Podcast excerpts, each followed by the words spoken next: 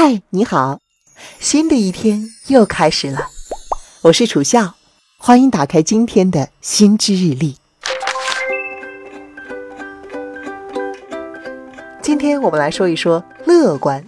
哎，不知道你有没有过这样的心理：知道吸烟有害健康，却暗示自己，嗯，我抽的并不多；知道酒驾十分危险，却告诉自己，我就开一小袋儿，绝不会有问题。我们总是认为坏事情不会发生在自己的身上，这是因为大脑形成了一种乐观偏见。神经科学表明，当被问到会不会离婚、生病、失业，或者是发生事故时，百分之八十的人会低估这些事情发生在自己身上的可能性。我们以婚姻为例，在西方世界，离婚率大约是百分之四十，也就是说，在每五对夫妻中就有两对最终要闹到财产分割的地步。但是啊，如果你问新婚夫妇他们离婚的几率是多少，他们肯定会回答你说。百分之零，乐观偏见让我们觉得自己没有那么容易遭遇不幸，同时也让我们觉得自己比别人更加容易成功。比如，我们认为自己比同龄人更加优秀，自己能够活得更加长寿，自己的孩子才华横溢，简直就是人们口中别人家的小孩。但其实啊，这些都是乐观偏见干的事儿。说到这儿，你可能会好奇，我们的大脑是如何运作的，才会让我们产生这种迷之自信呢？伦敦大学的神经学家 Tali Sherrod 分享了他的研究成果。他对被试者进行了脑部核磁成像，然后发现，在大脑的左额下回就是对好消息做出反应的区域之一，右额下回呢，则负责应对坏消息。结果显示。一般人的左额下回都运转正常，问题出现在右额下回，是他没有能够尽忠职守，才让我们对消极信息反应迟钝。更进一步，研究者想知道，如果干扰这些区域会产生什么样的影响呢？于是 c h a r l i e Sherrod 和他的合作伙伴先是干扰了大脑接收消极信息的区域，此时右额下回变得更加的消极怠工，被试者的乐观偏见变得更加严重。然而，当他们干扰接收好消息的左额下回时，乐观偏见竟然消失了，这让研究者感到震惊。原来，通过脑部刺激，我们可以去除这一根深蒂固的人类偏见。好了，听到这儿，你也可能会问啊，既然有科学的方法，我们要不要摧毁乐观偏见，不再心存幻想，高估好事情发生在自己身上的概率呢？因为有人认为，快乐的秘密就是不要期待太高。如果我不期待自己拥有爱情、身体健康、获得成功，那么即使我没有得到这些，也不会感到特别失望。相反，如果我得到了，那就是惊喜。这个想法听起来很有道理，但其实是错误的。现在我要跟你说一说乐观偏见的两个好处。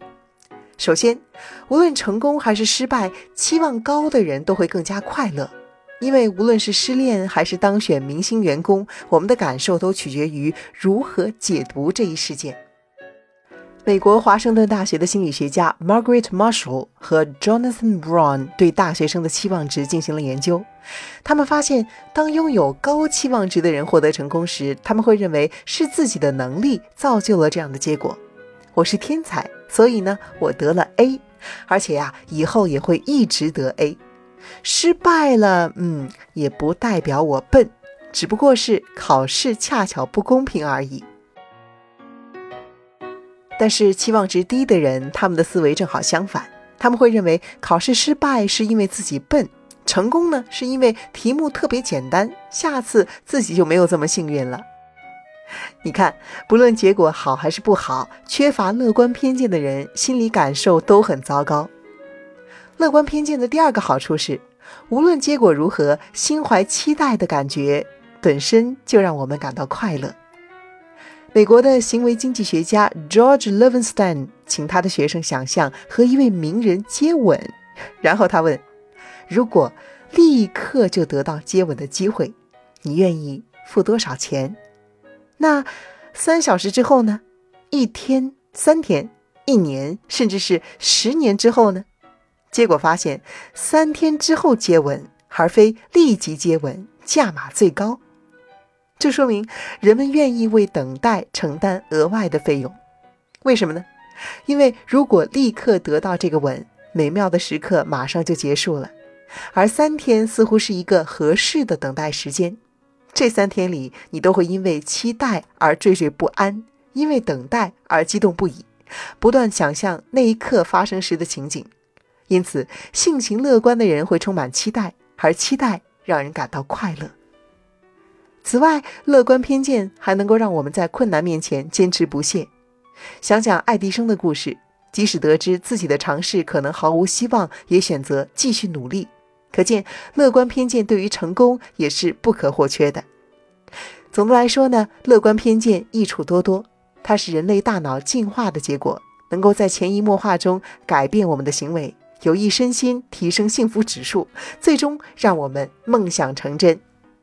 但同时，我们也不能够忽视乐观偏见的缺陷，因为缺乏危机感可能会让我们过于冒险，缺乏谨慎，造成盲目乐观的恶果。